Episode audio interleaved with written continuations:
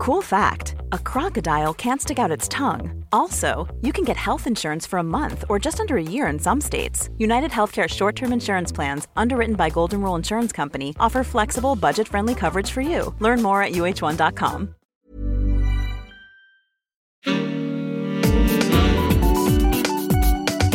Queer as Berlin. Der Schwule Hauptstadt-Podcast mit Michael Mayer. Als schwuler Mann einer etwas jüngeren Generation ist der CSD für mich jetzt nicht mehr so eine Veranstaltung, die so einen ganz krassen persönlichen Stellenwert hat. Also wenn ich mit Älteren spreche, ist das ja häufig so, die sind damals noch mit wenigen hundert auf die Straße gegangen, sind bespuckt und mit Tomaten beworfen worden. Und ich glaube schon, da ist man sehr viel mehr noch geprägt davon. Ich bin groß geworden mit dem CSD als einer großen Party und einer Veranstaltung, in der man vor allem die Ehe für alle eingefordert hat. Aber es ist eben auch immer so ein bisschen Klassentreffen jedes Jahr, was da einmal stattfindet. Die Community kommt zusammen. Man sieht, dass ganz viele Leute solidarisch mit uns sind und das ist einfach schön und deswegen genieße ich das auch. Ja, ihr habt sicherlich erkannt, das war der Juso-Vorsitzende Kevin Kühnert über seine Empfindungen und Erfahrungen zum CSD und was er eben heute noch bedeutet. Und damit herzlich willkommen zu einer neuen Folge von Queers Berlin. Und jetzt freue ich mich, dass er da ist. Herzlich willkommen, Kevin Kühnert. Hallo. Ja, Dankeschön für die Einladung. Ja, erstmal die Frage, ähm, wie war es dieses Jahr auf dem CSD? Der war ja riesig groß, oder der war ja größer als in den vergangenen Jahren. Wie war es für dich dieses ja, Jahr? Ich habe gehört, es war gut. Ich war im Urlaub zur gleichen Zeit, ehrlich gesagt. Äh, ging dieses Mal nicht anders. Ich war dafür aber beim äh, Stadtfest vorher, äh, eine Woche davor. Ja, das sind ja, sind ja immer so die schwulen Highlights des genau. Jahres, quasi die Ereignisse der Stadt. Ähm, ich würde gerne am Anfang immer so ein bisschen Biografisches mit dir besprechen. Das ist ja mal ganz lustig, wenn man dann die Wikipedia-Seite, auf die man sich ja nicht verlassen kann, aber trotzdem, wenn man die Wikipedia-Seite mal aufsteht. Also 1989 geboren in Lichtenrade. Da haben wir übrigens was gemeinsam, weil ich auch aus Lichtenrade stamme. Da hat es mich allerdings erst später hin verschlagen. Ne? Ich, Ach so, das steht bei Wikipedia nicht, okay. Genau, es ging über Mariendorf und Langwitz und dann mit 13 ungefähr nach Lichtenrade, ja. Du bist ja heute auch noch in der BVV, in der Bezirksverordnetenversammlung da engagiert. Ne? So, also genau. Bedeutet dir denn Lichtenrade heute noch äh, was so? Also ich meine im Sinne von, dass du da ja den Bezirk schön findest oder so? Oder? Naja, meine, meine Eltern äh, wohnen da, ich habe da lange gearbeitet und schon bevor wir nach Lichtenrade gezogen sind, gab es einen Bezug hin, weil ich habe 15 Jahre Handball gespielt und immer beim VfL Lichtenrade. Insofern ist das schon so ein Kiez, mit dem ich groß geworden bin und ich habe überhaupt fast mein ganzes Leben in Tempelhof Schöneberg gelebt und insofern ist äh, da heute Kommunalpolitik zu machen irgendwie das Naheliegendste, weil das ist schon immer mein Lebensmittelpunkt. Verstehe. Ja, lustigerweise ist ja, ist ja Lichtenrade auch ein, offenbar so ein Quell von politischen Talenten, weil Klaus Wowereit auch daherkommt. Das stimmt. ähm, ich würde gerne mal sozusagen das Band mal ein bisschen zurückspulen. Äh, du warst ja schon sehr früh auch politisch aktiv, schon, ich glaube, mit 15 mhm. oder so. Ähm, warum? Was war dir damals wichtig, also dich politisch zu engagieren, schon in dem frühen Alter? Na, es sind ja überhaupt einfach hochpolitische Zeiten äh, gewesen. Also es ist dann immer schwer, nach dem einen Grund zu suchen, aber ähm, wenn man ein bisschen pathetisch werden will, könnte man sagen, ich glaube, so meine Generation hat relativ früh so die politische Unschuld verloren. Wir waren frisch an der Oberschule, als äh, es die Anschläge vom 11. September gab. Und das ist für mich persönlich und ich glaube für viele andere auch schon so, dass das hat echt so eine Zeitenwende mit sich gebracht, weil man gemerkt hat, okay, die Welt ist jetzt ein bisschen eine andere und es hat ja ganz viele politische Folgen auch nach sich gezogen und daher hat man früh angefangen, sich zu beschäftigen. Tagespolitik war großes Thema im Unterricht. Naja, und dann kam Schülervertretungsarbeit und so weiter dazu und auch die eigene Politisierung. Dann hat man ja irgendwann ein Bauchgefühl, wo man hintendiert und dass irgendwie sich nur um die eigene Schule zu kümmern vielleicht noch eine Nummer zu klein ist. Naja, gut für den Anfang. Äh, irgendwo geht es immer los, ja. Ähm, war eigentlich für dich immer klar, dass sozusagen so die Partei deiner Wahl die SPD war? Weil man könnte ja auch sagen, also ich meine, es ist ja auch in dem Alter so, dass man manchmal noch so radikaler ist, dass man sagt, nein, also es muss jetzt die Linkspartei sein oder die Grünen oder so. War das jetzt eigentlich immer schon klar, dass die SPD die Partei deiner Wahl war? Mhm, also das Bauchgefühl war immer klar, dass es eine, eine linke Partei äh, sein muss.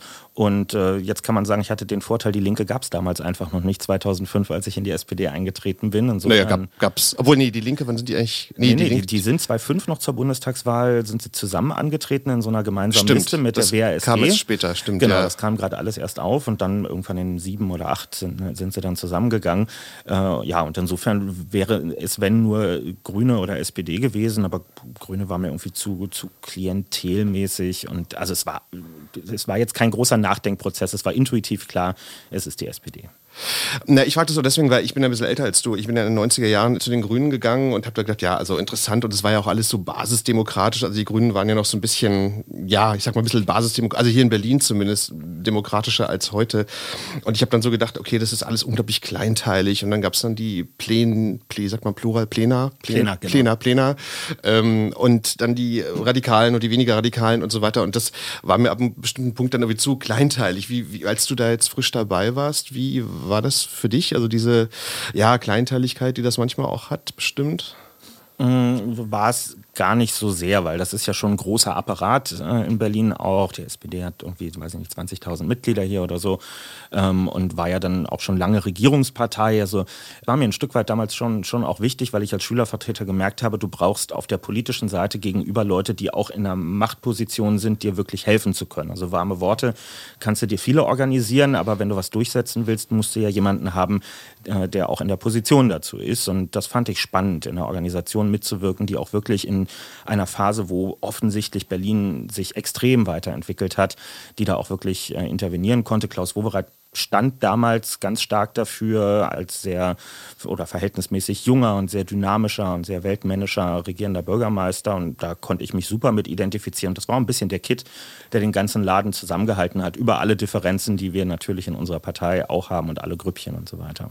Und wenn man jetzt da frisch reinkommt, also ist jetzt sozusagen der, der erste Kontakt sind ja dann die Jusos, ne? also nicht die Hauptpartei. Also wie stark hat man dann irgendwie auch Kontakt zu der, zu der Hauptpartei dann, wenn man dann so frisch da reinkommt? Das entscheidet man selbst. Ich habe von Anfang an beides gleichzeitig gemacht. Ich bin genauso in meinen Ortsverein in Lichtenrade gegangen, wie ich zu den Jusos in Tempelhof Schöneberg äh, gegangen bin und habe das nie als einen Widerspruch verstanden. Also Juso ist ja nicht so gedacht, dass man da zwangsläufig bis 35 ist und dann darf man bei den Großen mitmachen, sondern es ist ja mehr eine, eine Interessengemeinschaft innerhalb einer Partei. Da kann man mitmachen, ähm, aber das schließt kein anderes Engagement aus und deswegen habe ich das auch nie als sich äh, widersprechend verstanden. Ähm, nun hast du ja ganz offensichtlich bei den Jusos ja Karriere gemacht. Also wenn du jetzt mal so zurückblickst, also du hast ja offensichtlich was richtig gemacht. Also man wird ja nicht umsonst Juso-Vorsitzender. Was ist denn so rückblickend, also was hat dich dazu qualifiziert? Also, oder wo würdest du sagen, okay, da, da hast du jetzt irgendwie was richtig gemacht, dass du dann Vorsitzender wurdest? Weil ich meine, da muss man ja dann schon logischerweise ein paar Kompetenzen, Qualitäten mitbringen und so weiter. Wie würdest du das jetzt sehen, rückblickend? Ja, erstmal muss man eine gewisse Ausdauer mitbringen. Ich mache das jetzt 15 Jahre und man muss es ja gelegentlich auch mal dazu sagen, ich mache das 15 Jahre im politischen Ehrenamt. Also ähm, das, man, man, muss sich auch selber den Freiraum verschaffen, das ohne größere Brüche so machen zu können. Denn, ähm, man kann da nicht einfach zwei, drei Jahre raus sein und zurückkommen und sagen, ich würde jetzt gerne da weitermachen, wo ich vorher war. Es erfordert einfach einen sehr, sehr langen Atem. Ähm, so, und ansonsten, naja, es ist eine große heterogene Organisation, sehr unterschiedliche Menschen. Jetzt auch als Bundesvorsitzender der Jusos ganz kleine ländliche Juso-Gruppen, die natürlich völlig andere Probleme haben als die Jusos hier in Berlin, wo ich äh, eben sozialisiert worden bin. Und insofern braucht es, glaube ich, viel Empathie, Kommunikationsfähigkeit und eine gewisse Grundentspanntheit. Also nicht alles mit so einem Bier ernst zu nehmen und zu einem Staatskonflikt immer hoch zu jessen, sondern am Ende ist man derjenige, der im Zweifel aus einem Konflikt auch den Ausweg weisen muss. Und das ja, lernt man mit der Zeit ganz gut. Aber ich muss mal so blöd fragen, weil ich glaube, die Leute wissen das vielleicht nicht so genau. Nur hat ja immer so, die Jugendorganisationen haben ja immer so den Ruf von, ähm, ja, wir sind einfach auch radikaler oder naja, vielleicht auch bei der SPD ein bisschen linker wie als die Hauptpartei. Ähm, ist denn das ein Klischee oder würdest du schon sagen, okay, das ist einfach so bei, bei Jugendorganisationen und bei den Jusos ganz konkret ist das schon so? Ja, das ist schon in der Praxis so. Ich möchte das aber nicht als so eine Art Spiel verstanden wissen. Also ähm, ich habe das nie so verstanden, du darfst dir bei den Jusos mal ein paar Jahre die Hörner abstoßen und dann werden wir bitte alle wieder realistisch und äh, machen irgendwie bodenständige, gute Politik. Ähm, das steht eben nicht in einem Widerspruch. Und das hat mich lange Zeit auch genervt, dass das immer so verstanden wurde. Dann, ich merke das ja selbst, dann wird einem immer die Biografie von Schröder, der ja auch mal Juso-Vorsitzender war, vorgehalten. Ne? Dieses klassische von links unten nach rechts oben, Marsch durch die Institutionen und so weiter. Das ödet mich an, weil es Politik am Ende zu so einem Drehbuch macht, was nach bestimmten Regeln folgt und dann müssen sich Leute so oder so verhalten. Naja, bislang, na gut, es war eine kurze Nachfrage, aber das, bislang war es natürlich oft so. Ne? Also dass die, der Vergleich liegt natürlich auch für Journalisten so ein bisschen nahe. Ne? So, Na, wir, wir, kennen immer die Promi-Beispiele, aber ich habe gut zwei Dutzend Vorgängerinnen und Vorgänger, nur die wenigsten davon haben diesen Weg tatsächlich gemacht. Und ich würde mir manchmal wünschen, dass die anderen auch ein bisschen Aufmerksamkeit kriegen, auch in ihrer Standfestigkeit. Und das heißt nicht, dass ich ein Leben lang die gleichen Positionen haben muss. Das ist unglaublich äh, langweilig. Ich möchte auch nicht in 30 Jahren exakt das Gleiche vertreten wie heute. Das würde ja bedeuten, dass ich mich hermetisch abriegele und, und gar nicht mehr bereit bin, mich auch überzeugen zu lassen von anderem. Aber äh, dann so seine eigene Jugend und die politischen Anfänge so als Spielerei abzutun und zu sagen, ach, damals waren wir halt ein bisschen naiv und äh, haben uns ausprobiert, äh, das äh, finde ich schon daneben. Und wir sehen es ja jetzt auch zuletzt. Häufig ist es so, dass wir Jusos gar nicht viel anderes tun, als die SPD auch daran zu erinnern, was in ihrem eigenen Grundsatzprogramm ähm, drinsteht. Und das tut mitunter weh, weil es ist eben das Legen des Fingers äh, in die berühmte Wunde. Ähm, was ich bei dir ja interessant finde, also korrigiere mich, wenn du das anders siehst, aber ich äh, habe so nachgedacht, ähm, dass so die Juso-Vorsitzenden in den letzten Jahren, also ich glaube, du bist derjenige, der am allermeisten Airplay bekommt. Also du warst bei Markus Lanz, also x Talkshows etc. Und ich habe mich dann gefragt, ähm, interessant, also woran liegt es? Weil ich meine, an der Jugend jetzt kann es ja nicht liegen, weil die anderen waren ja auch jung damals so, also nicht das Alter. Aber woher kommt, ist das etwas, was du auch selber sehr stark suchst, so, also da in die Medien zu gehen? Oder gibt es so viele Redaktionen, die dann anfragen und dich einladen? Woran, woran liegt denn das? Also was jetzt mein eigener Anteil daran ist, müssen wahrscheinlich eher andere bewerten. Ähm, was ich feststellen kann, ist, ich habe einfach großes Glück auch gehabt äh, durch die Umstände, ähm, in denen ich ins Amt gekommen bin. Man muss das ja nochmal rekonstruieren. Der, der Bundeskongress der Jusos 2017 in Saarbrücken, wo ich gewählt wurde, der hat fünf Tage stattgefunden, nachdem die Jamaika-Gespräche geplatzt sind. Sprich, als ich mich beworben habe um dieses Amt, gingen wir davon aus, SPD in die Opposition, Jusos Oppositionsjugend. Äh, wir sind froh, wenn mal eine Schülerzeitung anruft und fragt, wie es bei uns eigentlich so aussieht. Und dann war plötzlich innerhalb von einer Nacht alles ganz anders, als Christian Lindner sagte, es ist besser nicht zu regieren als falsch zu regieren. Und äh, die SPD innerhalb von zwei Tagen umkippte und plötzlich meinte, na vielleicht regieren wir ja doch.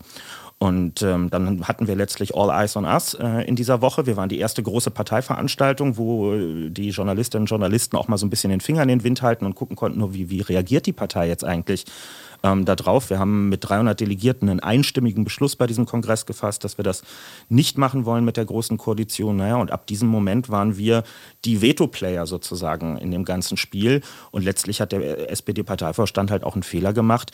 Er hat sich samt und sonders, äh, zumindest die engere Parteispitze, auf der Seite des Pro-GroKo-Lagers, manche mit mehr, manche mit weniger äh, Schmerzen, äh, positioniert. Und sie haben uns damit ein, eine große Repräsentationslücke in der SPD für einen erheblichen Teil der Mitglieder überlassen, für die wir dann eingesprungen sind. Und diese Position haben wir seitdem eigentlich nicht mehr abgegeben und ähm, füllen sie, hoffe ich, ganz gut eigentlich auch aus. Und du meinst, diese Repräsentationslücke, das ist das auch, was die Medien dann interessiert, meinst du jetzt so? Oder also verstehe ich dich jetzt? Ja, naja, Medien sind natürlich auch an den Spannungsverhältnissen in der Partei interessiert. Wie sehen die verschiedenen Flügel und Gruppen etwas? So, und wenn man wissen möchte, was denkt der eher GroKo-kritische, der eher linke Teil in der Partei, naja, wen, wen fragt man dann heute? So, dann, dann wird äh, die Pressestelle der Jusos eben äh, angerufen. Ne? Das haben wir uns nicht, nicht erkauft oder äh, indem wir mit besonders vielen Journalistinnen und Journalisten Kaffee trinken gegangen sind, sondern das hat sich ein Stück weit von alleine ergeben. Und ja, wahrscheinlich haben wir es nicht ganz schlecht gemacht, äh, sonst hätte sich das nicht so durchgetragen. Na, ich finde es ja interessant, äh, ich würde gerne den Fokus ein kleines bisschen verschieben, dass ja, also ich will jetzt so ein bisschen auf so Jugend und junge Politiker, dass du ja auch gerne da, es gab ja neulich auch dieses, dieses Gespräch beim Stern, dieses neue Format mit Philipp Amthor. Mhm. Ich will jetzt nicht über Philipp Amthor lästern, aber, aber was ich interessant finde, ist so, dass Philipp Amthor, obwohl er, der ist sogar noch jünger als du, der ist ja 26, ja, genau. glaube ich, ne, dass der so von den Positionen, also der hat ja zum Beispiel auch eine sehr konservative Ansicht, was LGBT-Politik angeht, also der ist ja auch gegen die Ehe für alle, glaube ich, mhm. dass er so das repräsentiert, was man man im Grunde genommen irgendwie bei Leuten irgendwie 25 Jahre später in der CDU mhm. irgendwie auch wiederfinden würde. Bei dir ist das ja nicht unbedingt so. Ähm, ja, ist das irgendwie auch so, dass das dann irgendwie einfach Jugend oder junge Politiker heute für die Medien auch interessant sind? Also, dass es weil es einfach auch so wenige gibt. Ja. Kann man das so sagen? So? ist, es ist exotisch auf jeden Fall. Ne? Also ähm, ich habe jetzt gerade eine Statistik gesehen zum Tag der Jugend vor kurzem. Ähm, der Anteil von Menschen unter 30 in den Parlamenten quer über die Welt verteilt. Und irgendwie vorne waren, ich glaube, Schweden und, und Finnland und ein paar andere mit 15, 16 Prozent, also ganz ordentlich. Und Deutschland war irgendwo auf Platz hinter 50 mit 2,4 Prozent äh, Abgeordneten unter 30. Das heißt, äh, ein, ein, ein gutes Drittel der Bevölkerung, nämlich die unter 30-Jährigen,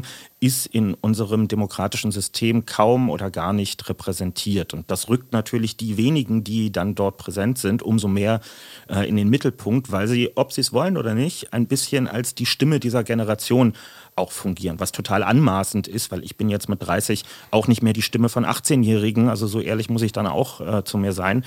Ähm, aber 18-Jährige sitzen halt erst recht nicht im Deutschen Bundestag drin und äh, insofern ja, werden ganz viele Erwartungen äh, auf uns projiziert, dass wir doch jetzt mal erklären sollen, was diese ganzen jungen Leute da zu Hause eigentlich den ganzen Tag machen.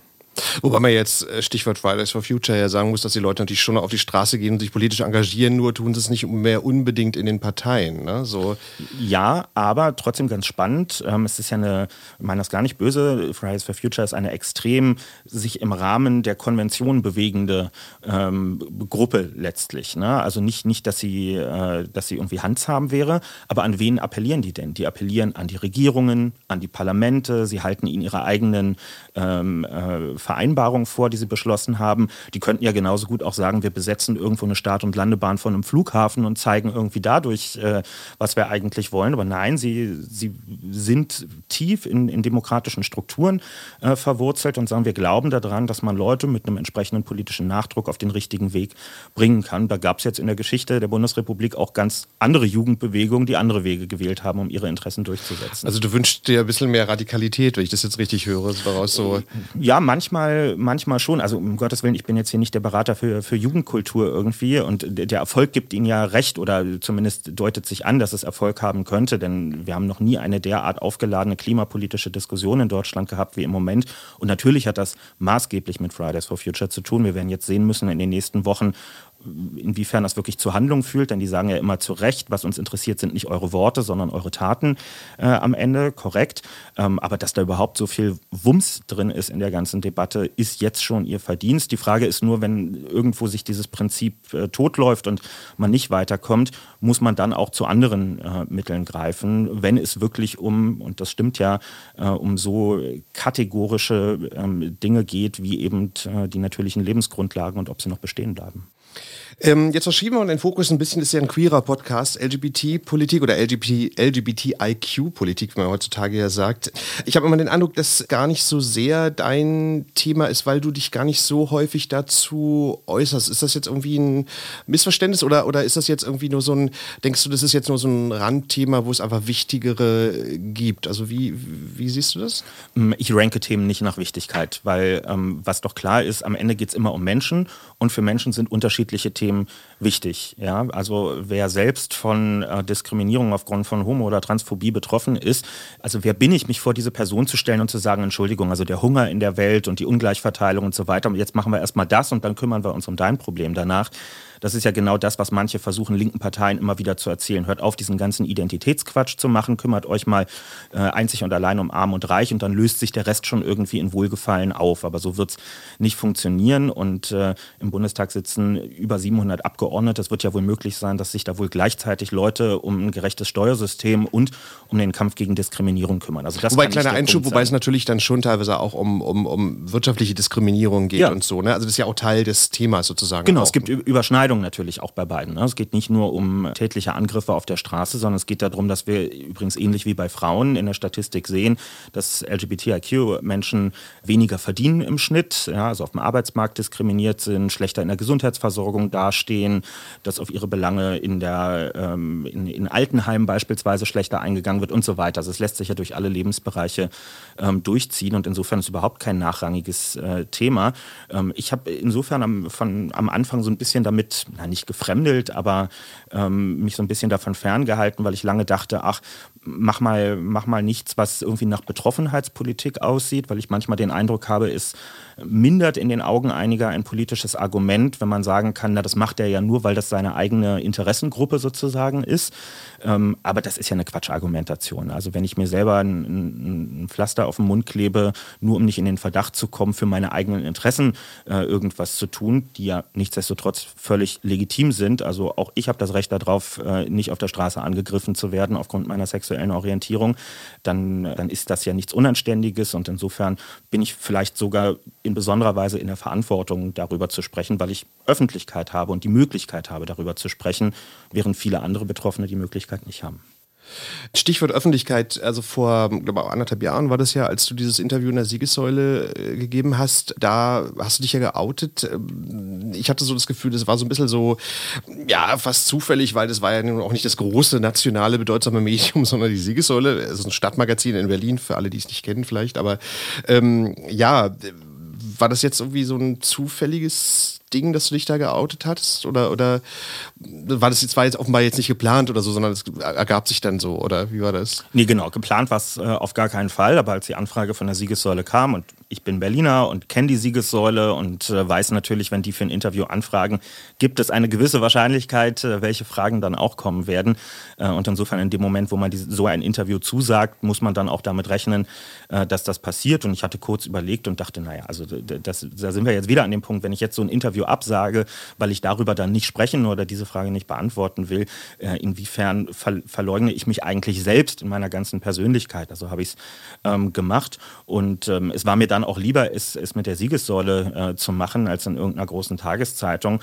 Einzig und allein auch, weil ich als jemand, der als junger schwuler Mann in Berlin groß geworden ist, auch einfach eine, eine Verbundenheit so zu der, zu der Szene in Berlin habe, wozu die Siegessäule so als Leitmedium, wenn man so will, gehört.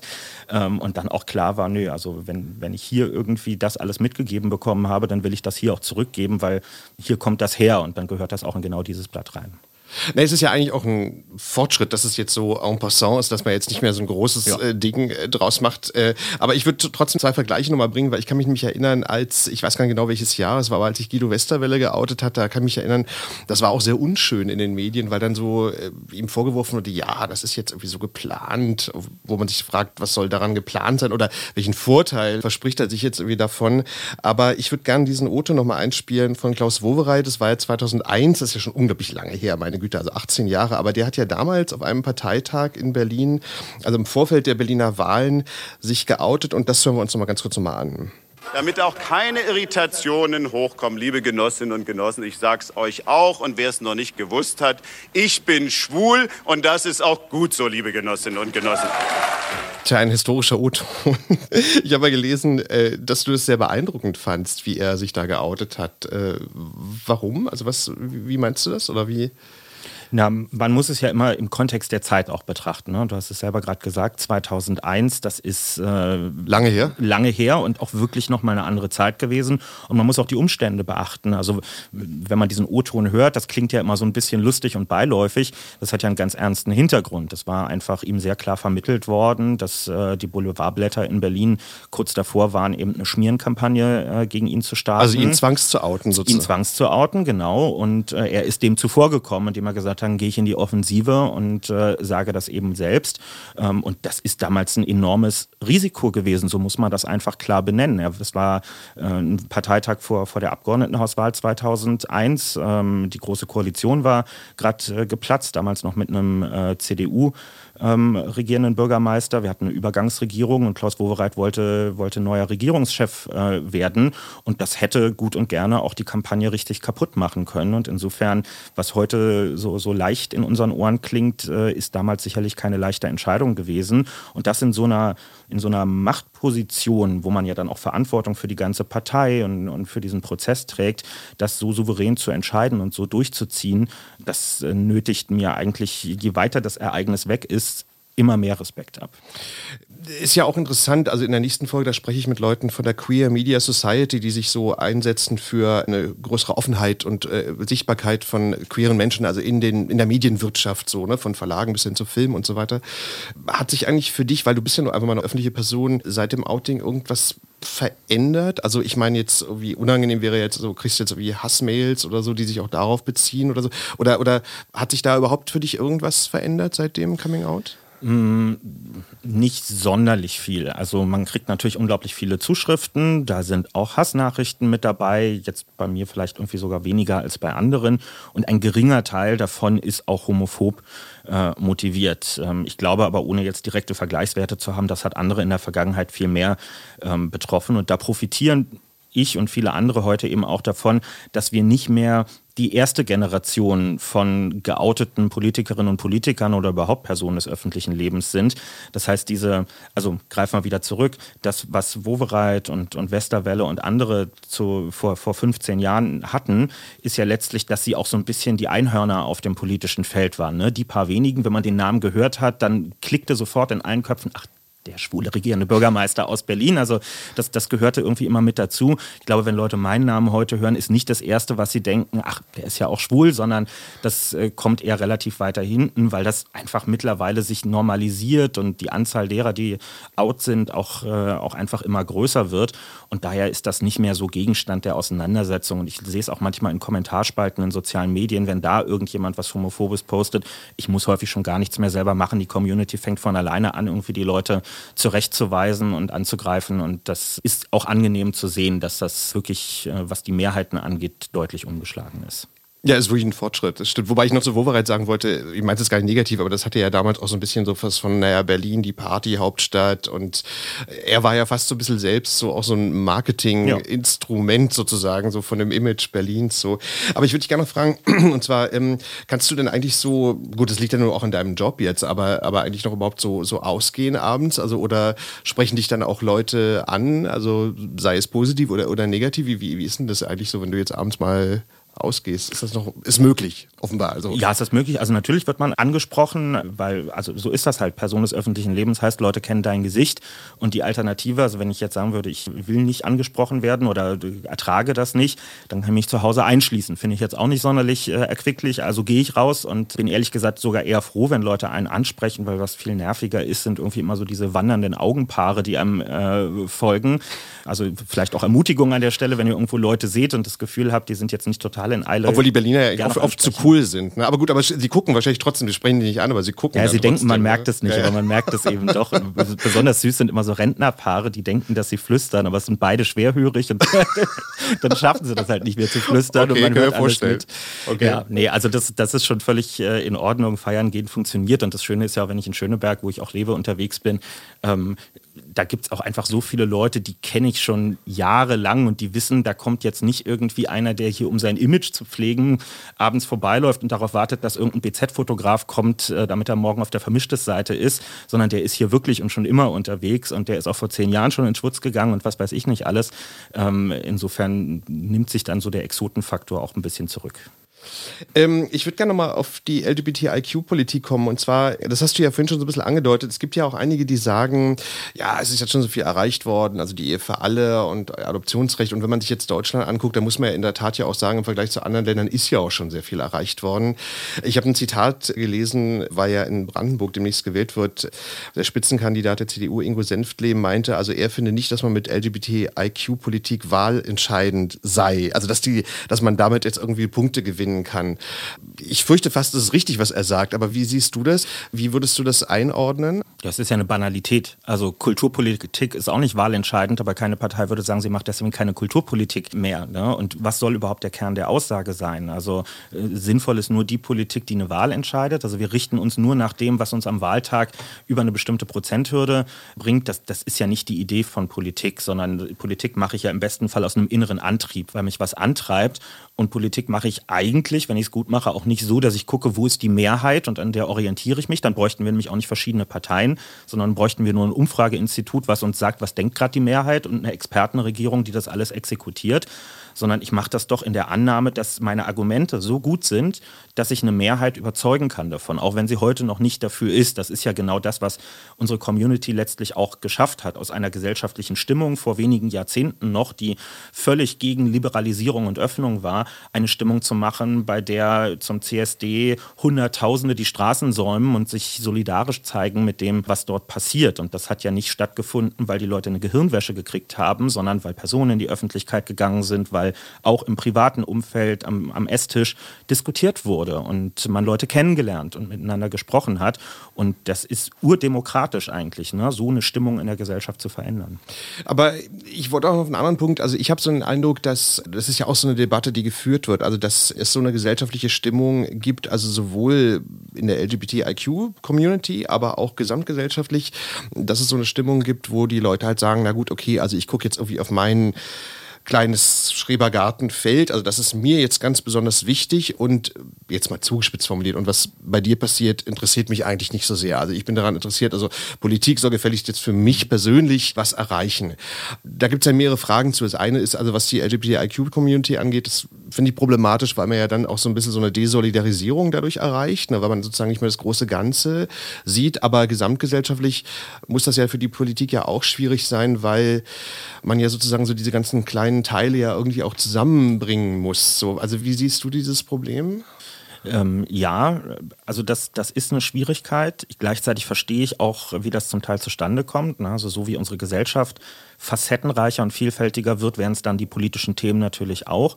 Und wer jetzt Politik als Hobby betreibt oder sich auch einfach nur den Anspruch hat, sich als politischer Mensch damit zu beschäftigen, der muss ja, um das ganze Feld auch nur ansatzweise zu überblicken, einen Zeitaufwand mittlerweile betreiben, wo ich dann auch verstehen kann, dass Leute sagen, du, ich, ich spezialisiere mich lieber auf das, wo ich mich gut auskenne, bringe dort meine Meinung äh, ein und um andere Sachen müssen sich andere kümmern. Das ist auch erstmal okay, solange man nicht abstreitet, dass es auch andere wichtige Dinge gibt und dass die auch miteinander zusammenhängen. Ich finde, wir haben das in Berlin letztes Jahr gut gesehen, als es die Debatte beim CSD oder vor dem CSD gab über die Frage, soll jetzt die AfD eigentlich auch teilnehmen oder nicht, wo eine große Repolitisierung dieses Events stattgefunden hat, weil endlich wieder Leute mal deutlich gesagt haben, nee, ein CSD ist eben nicht ein Klassentreffen der Szene, wo einfach alle zusammenkommen, die ein bestimmtes Merkmal erfüllen, sondern es ist auch eine politische Demonstration.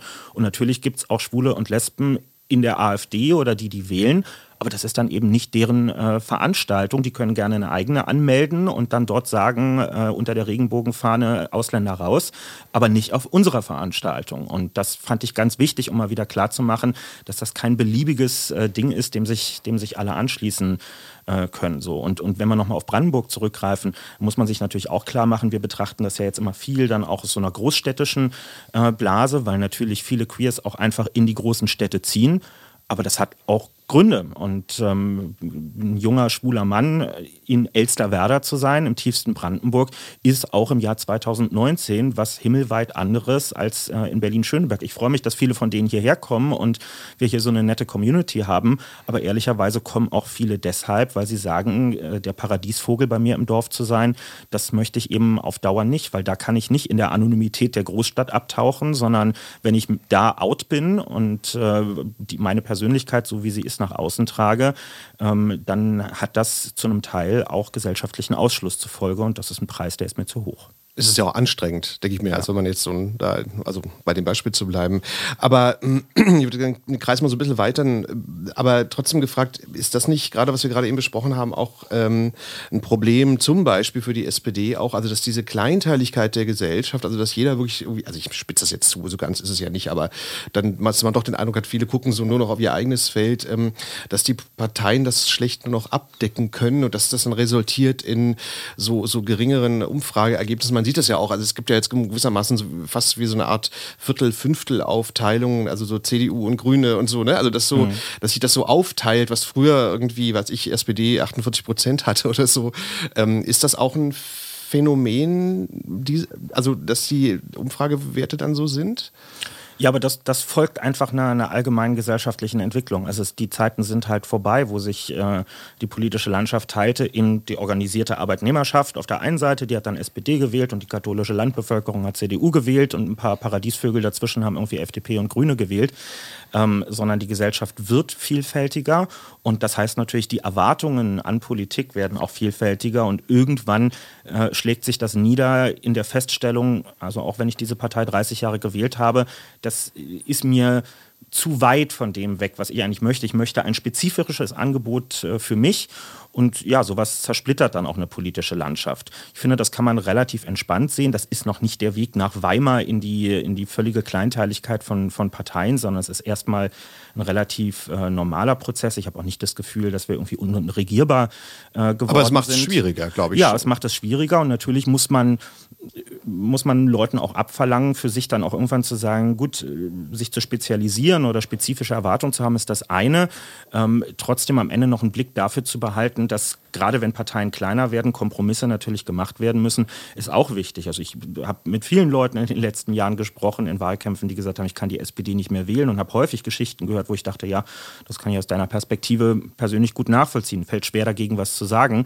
Aber dann kommen halt manchmal auch Leute, die irgendwie sagen, weil ihr der zweijährigen Verlängerung der Ferkelkastration zugestimmt habt, kann ich die SPD jetzt nicht mehr wählen. Ich will das Thema gar nicht bagatellisieren, aber wo man auch so denkt, pff, also und, und sonst hatte ich jetzt nichts gestört in den letzten Jahren, außer, außer ja, aber das, das ist aber genau das, was ich meine. Also diese, Ja. diese, diese Kleinteiligkeit, dass die Leute dann wirklich so ein äh, ganz spezielles Thema rausgreifen oder beziehungsweise so auf ihr eigenes Feld gucken und dann sagen, ja, nee, da wurden meine Erwartungen nicht erfüllt und zack, ich gehe dann gar nicht mehr wählen oder wähle AfD oder was auch immer sie tun, aber das ist so eine, wie so eine Enttäuschung halt, also wo man nur auf das eigene Feld guckt und das finde ich so ein bisschen, ah ja, beunruhigend ist jetzt vielleicht so ein großes Wort, aber es ist so ein bisschen, ich frage mich, was daraus so resultiert, wenn jeder irgendwie nur noch so auf sein Feld guckt. Also das ist, ich finde das so ein bisschen schwierig auch so, wenn man so ans große, ganz, große Ganze denkt. Ja, und ich habe manchmal den Eindruck, manche Menschen haben noch gar nicht verstanden, dass sie selber Teil von politischen Prozessen äh, auch sind. Also häufig wird auf, auf die politische Bühne, auf die Parteien, auf den Bundestag äh, und die Regierung so ein bisschen geguckt wie in so einer Arena. Da ist dann Stierkampf und irgendjemand soll sich durchsetzen und dann wird man so angefeuert, jetzt mach doch mal, jetzt setz dich doch mal durch. Ähm, aber gerade wenn Parteien immer kleiner werden und damit immer weiter davon entfernt sind, eine eigene absolute Mehrheit zu haben, um etwas äh, zu, zu, äh, durchzusetzen, dann wird die Rolle des Einzelnen und der Gesellschaft immer wichtiger, für eine Stimmung zu sorgen, in der Druck entsteht und wo Parteien klar wird, es geht nicht mehr anders. Ja? Da sind wir dann letztlich wieder beim Beispiel äh, der Eheöffnung. Ähm, das ist so, so langwierig und, und quälend dieser Prozess war, auch ein Ergebnis von gesellschaftlichen Stimmungen gewesen, dass auch die CDU sich dem irgendwann nicht mehr entziehen konnte, zu sagen, ja, um Himmels Willen, dann passiert es jetzt halt einfach und dann haben wir das irgendwie mal hinter uns äh, gelassen und dann ist so ein Konflikt auch befriedet. Ja? Aber Parteien brauchen auch Rückhalt aus der Gesellschaft, ob das eine Petition ist oder eine Demonstration, aber das hilft uns auch, unsere Argumente durchsetzen zu können. Ähm, weil wir jetzt über die Kleinteiligkeit gesprochen haben, wenn man sich jetzt mal so die Umfragewerte bei den Landtagswahlen oder anstehenden Landtagswahlen im Osten anguckt, also da kann einem ja so ein bisschen Angst und Bange werden. Also ich meine, die SPD ist ja relativ mau da, wobei es noch unterschiedlich ist in den Ländern, in den drei Ländern Thüringen, Brandenburg und ähm, Sachsen. Aber AfD hat ja ziemlich gute Werte. Also gerade wenn man jetzt auch so daran denkt, auch so Toleranz gegenüber LGBTIQ, ähm, ja, da, das ist schon beunruhigend. Also wie, ich will jetzt auch keine Ostbeschimpfung machen oder so, aber wie siehst du da die Situation? Wie geht man damit um? Also man muss ja irgendwie auch so diese Umfragewerte ja auch ernst nehmen. Also man kann das ja jetzt auch nicht ignorieren einfach. Ne? Also wie siehst du die Situation da? Ähm, ich glaube, es ist immer wichtig, da so ein bisschen zu, zu differenzieren. Also wir, letztlich wissen wir schon seit Jahren aus ganz vielen Erhebungen und auch nicht nur in den Ostbundesländern, dass wir einen erheblichen Anteil von Menschen in unserer Bevölkerung haben, die zumindest punktuell offen sind für diskriminierende und menschenfeindliche Positionen. Und das quer durch die Wählerschaft auch von fast allen Parteien äh, hindurch. Ähm, also die, die sogenannte Mitte-Studie, die alle paar Jahre erscheint, auch dieses Jahr ist sie wieder rausgekommen, ähm, sagt uns, dass zum Thema Homophobie, Rassismus, Antisemitismus zum Teil bis zu 25 Prozent Zustimmung zu einzelnen Themen. Demgegenüber steht, dass wir nur einen sehr kleinen Teil von Menschen haben, die so richtig geschlossen rechtsradikale Weltbilder haben, an die man nicht mehr rankommt. Das sind vier Prozent äh, oder so. Denen macht man auch kein politisches Angebot. Bei denen geht es darum, die so weit zu isolieren, dass sie ähm, Keinen Schaden anrichten. keinen Schaden anrichten können. So muss man es wirklich sagen. So, das heißt, wenn die AfD jetzt eben Werte von 20 oder mehr Prozent hat, dann findet sich beides darin wieder. Sowohl der rechte Kern, das kennen wir auch in Sachsen, wo die NPD zehn Jahre lang im Landtag drin saß, also über 5 Prozent auch bekommen hat.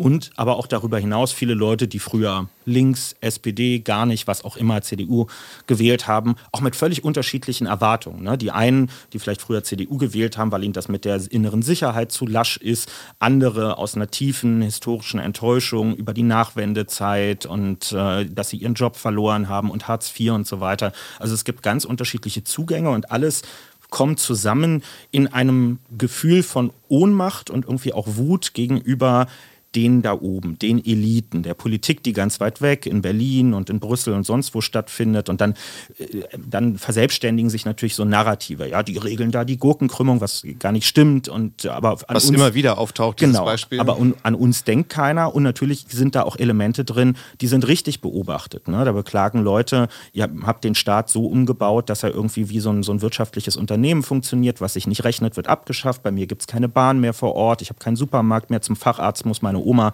äh, drei Stunden Fahrt auf sich nehmen und so weiter. Also wo ist eigentlich, äh, wo ist eigentlich der Payback, den ich irgendwie als Mitglied dieser Gesellschaft bekomme? Was kriege ich für meine Steuern und äh, was meint ihr mit diesem gleichwertige Lebensverhältnisse im, im, Grundgesetz? Das kann ich hier vor Ort nicht sehen. Das ist eine Politikenttäuschung. Das so, ist eine ne? Politikenttäuschung, die gibt es anderswo auch, aber es gibt einen wesentlichen Unterschied, nämlich demokratische Strukturen sind äh, in den meisten Ostbundesländern, wenn wir jetzt mal so aus dem Berliner Speckgürtel rausgehen, deutlich unterausgeprägt, hat auch historische Gründe. Und es betrifft nicht nur Parteien. Also mein Lieblingsbeispiel ist immer, nehmen wir Sachsen, ähm, Flächenland, vier Millionen Menschen. Die SPD als Regierungspartei hat dort 5000 Mitglieder.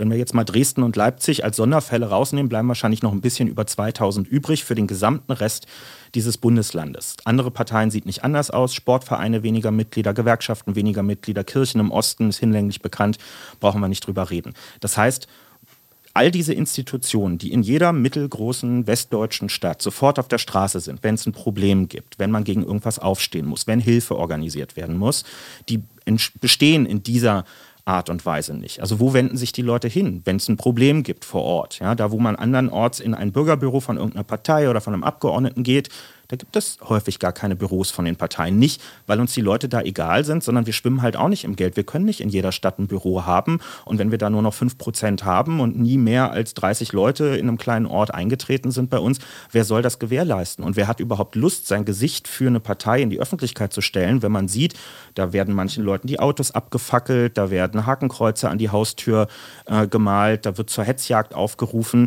Das motiviert jetzt niemanden, äh, sich, sich für ein politisches Ehrenamt zu bewerben. Das betrifft ja auch alle Parteien. Ja, also. genau. Und insofern ist das eine, so eine Abwärtsspirale, die da stattfindet. Eigentlich bräuchte es viel mehr demokratisches Engagement, Leute, die Verantwortung übernehmen, die klar machen, hier Politik vor Ort. Ja, ihr müsst euren, euren Frust nicht am Stammtisch rauslassen und euch gegenseitig radikalisieren, sondern kommt zu uns und wir versuchen das zu lösen. Äh, und dort, wo es diese Leute eigentlich bräuchte, die dorthin gehen, ist die Atmosphäre so, dass niemand Lust darauf hat. Aber ich frage mich, äh, das kann man nicht zu lang machen, sonst stehen wir morgen früh noch hier, aber ich frage mich nicht, ob äh, die AfD da interessanterweise in diese Lücke, die du gerade beschrieben hast, da reingestoßen ist, weil ich finde ja bei der AfD auch interessant, also es ist ja ein unglaublich breites Feld von Leuten, die die haben, also einschließlich auch, ja, offen, zum Beispiel Alice Weidel, eine offen lesbisch äh, lebende Frau, wo man sich ja auch fragt, okay, was hat die eigentlich in der AfD verloren oder wie kann man das eigentlich irgendwie so in seinem Kopf, also wie kann man das unter einen Hut bringen? Das sind Feigenblätter. Genau, genau, aber es ist ja interessant, welches Spektrum die mittlerweile haben. Also da sind die ja offensichtlich dann reingestoßen, so in die Lücke, die die anderen Parteien dann doch hinterlassen haben. Würdest du es auch so sagen, so? Oder, also weil ich habe immer so Sie simulieren das. Sie simulieren, genau, aber sie sind ja dann vor Ort und sie tun dann so und sind dann da und hallo und wir nehmen eure Sorgen ernst und so weiter. Ne? Ja, die also, sind, sind, ja auch nicht viele, ne? muss man auch mal sagen. Auch in Sachsen äh, ist das jetzt auch kein, kein Massenphänomen vor Ort. Also die AfD ist bundesweit eine Partei mit 30.000 Mitgliedern. Das ist lächerlich, muss man wirklich sagen. Ähm, aber die simulieren eben eine, eine Volksnähe. Sie, stellen sich ja, gut dar. Ja, ne? sie müssen das ja auch nicht unter Beweis stellen. Es reicht ihnen ähm, und fair enough, das, das gehört in der Demokratie auch äh, erstmal dazu. Es reicht ihnen zu sagen, oder zu kanalisieren, was stört Leute eigentlich an den anderen Parteien, die sind nicht mehr da, die hören nicht mehr zu, die sind nicht mehr geerdet genug, ob das stimmt oder nicht. Und wir behaupten einfach erstmal, wir sind das Gegenteil davon. Weil wir das genauso kritisieren wie ihr, stehen wir für den gegenteiligen Politikansatz. Wir können ihn leider noch nicht unter Beweis stellen, weil wir haben keine Mehrheit, aber das ist die Welle, auf, auf der sie surfen. Das ist nichts Widerrechtliches, das, das ist ihr gutes Recht. Ähm, und äh, wir müssen, glaube ich, als, äh, irgendwie als Demokratinnen und Demokraten verstehen, einfach nur immer auf die AfD zu zeigen, zu sagen, Mensch, die sind doch rassistisch, das muss man doch sehen, löst das Problem noch nicht. Also das, äh, das ist jetzt nicht so, dass die meisten AfD-Wähler nicht mitgekriegt haben, dass da sehr schräge Figuren auch in erheblicher Zahl in dieser Partei rumlaufen, dass die sich problematisch äußern. Was wir verstehen müssen, ist, deren Frust über das, was davor passiert ist, ist mindestens genauso gut. Das kann ich jetzt kritisieren ähm, und, und auseinanderdröseln und sagen, Mann, das ist doch ein Unterschied irgendwie, ob der Bus nicht mehr fährt oder ob irgendwo Hetzjagden auf Menschen gemacht werden. Aber ich muss auch zur Kenntnis nehmen, ähm, für den Moment bocken da erstmal viele Leute und sagen, nö, ich finde das alles genauso äh, schlimm. Ich glaube auch gar nicht, dass die bessere Antworten als ihr haben, aber ich will euch eins auswischen und ähm, das, das ist bedrückend, ja. Ist so eine Protestwahl, ne? So, so ein bisschen, bisschen wie bei, naja, Trump ist nochmal ein anderes Phänomen, aber es ist eine Protestwahl, ne? Klar, das, das, das kann ich mir vorstellen. Ich würde gerne ähm, nochmal auf den Anfang zurückkommen und zwar, weil wir ja auch gesprochen haben, so über äh, Junge und Jugend in der Politik. Ähm,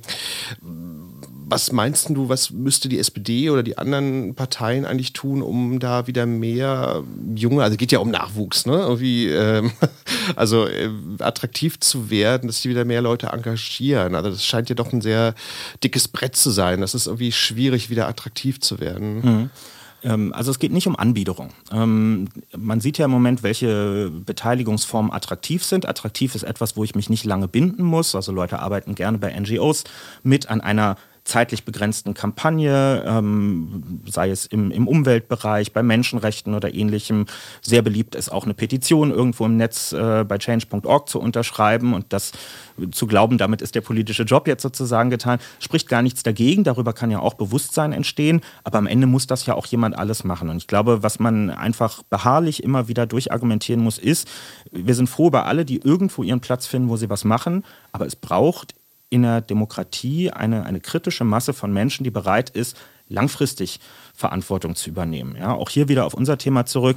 Ähm, die Öffnung der Ehe oder die Abschaffung des Paragraphs 175 sind eben auch nicht in einer dreimonatigen Kampagne passiert, sondern dadurch, dass das Leute letztlich zu ihrer Lebensaufgabe gemacht Absolut. haben, Jahrzehnte, über Jahrzehnte ja. nichts anderes zu tun, als dafür einzutreten. Sei es aus Überzeugung, sei es aus Betroffenheit, einer Mischung aus beidem. Völlig egal und alles genauso legitim.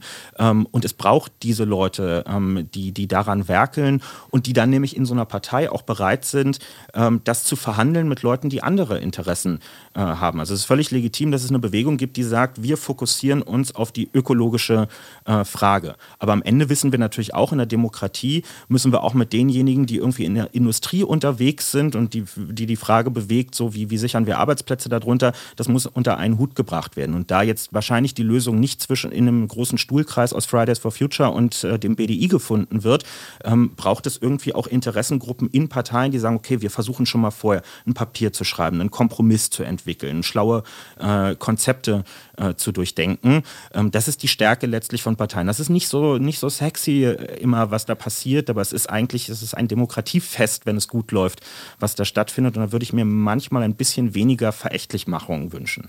Absolut, wobei ich ja noch eine andere Theorie habe. Also meine Theorie ist also auch nicht ist auch banal. Also ich glaube, dass wir in so einer Gesellschaft ja leben, die sehr stark so dieses Instant Gratification Ding hat. Also ich habe jetzt irgendwie einen Wunsch und ich bestelle es mir bei Amazon und es ist irgendwie, wenn es gut läuft, in zwei Stunden irgendwie bei mir schon da. Und ich glaube, Politik ist so widerspricht dem, weil man halt genau das, was du beschrieben hast, lange dranbleiben muss. Also das ist ein sehr langwieriger Prozess. Man kann nicht davon ausgehen, dass gleich irgendwie die Abstimmung in deinem Sinne entschieden wird. Also dass man sehr lange dranbleiben muss. Und ich glaube, das ist so ein Widerspruch, weil viele Leute offenbar so eine andere, Erwartung, also gerade vielleicht bei den Jungen, also so eine andere Erwartung haben, dass die eben mhm. nicht so lange dranbleiben.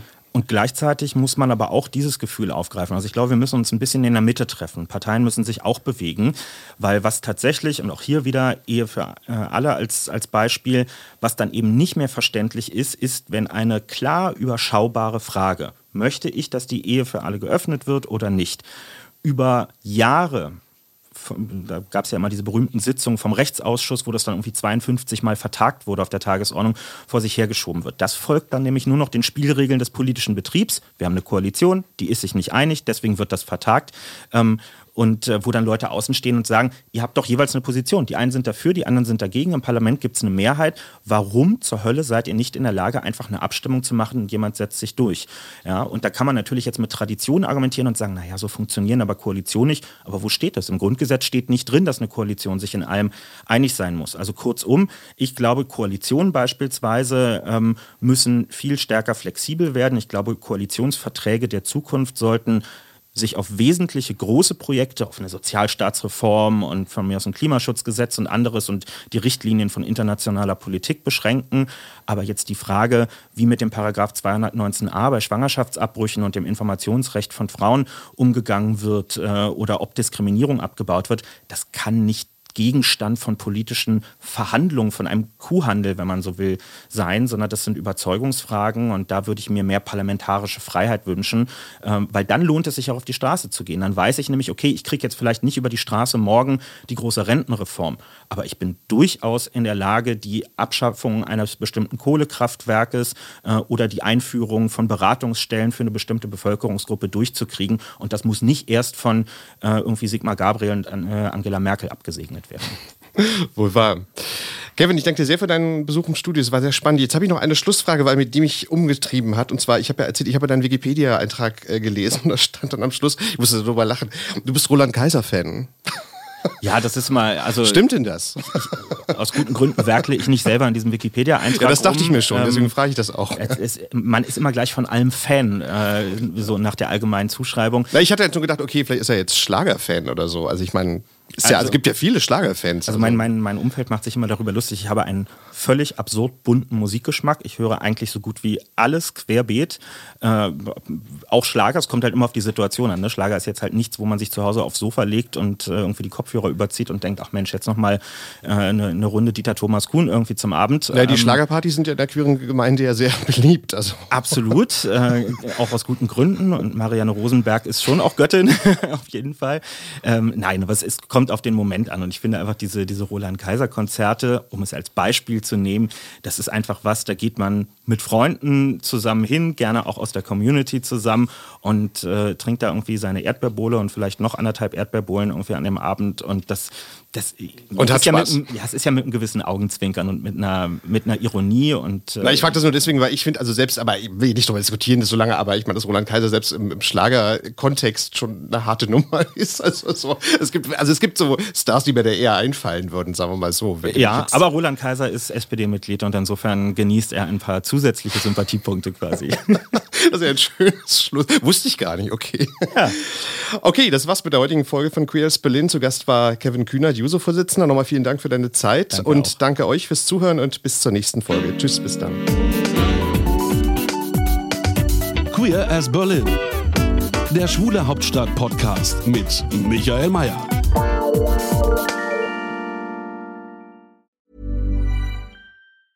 A lot can happen in three years, like a chatbot may be your new best friend. But what won't change? Needing health insurance. United Healthcare Tri Term Medical Plans, underwritten by Golden Rule Insurance Company, offer flexible, budget friendly coverage that lasts nearly three years in some states. Learn more at uh1.com. Mom deserves the best, and there's no better place to shop for Mother's Day than Whole Foods Market. They're your destination for unbeatable savings, from premium gifts to show-stopping flowers and irresistible desserts. Start by saving 33% with Prime on all body care and candles. Then get a 15-stem bunch of tulips for just $9.99 each with Prime. Round out Mom's menu with festive rosé, irresistible berry chantilly cake, and more special treats. Come celebrate Mother's Day at Whole Foods Market.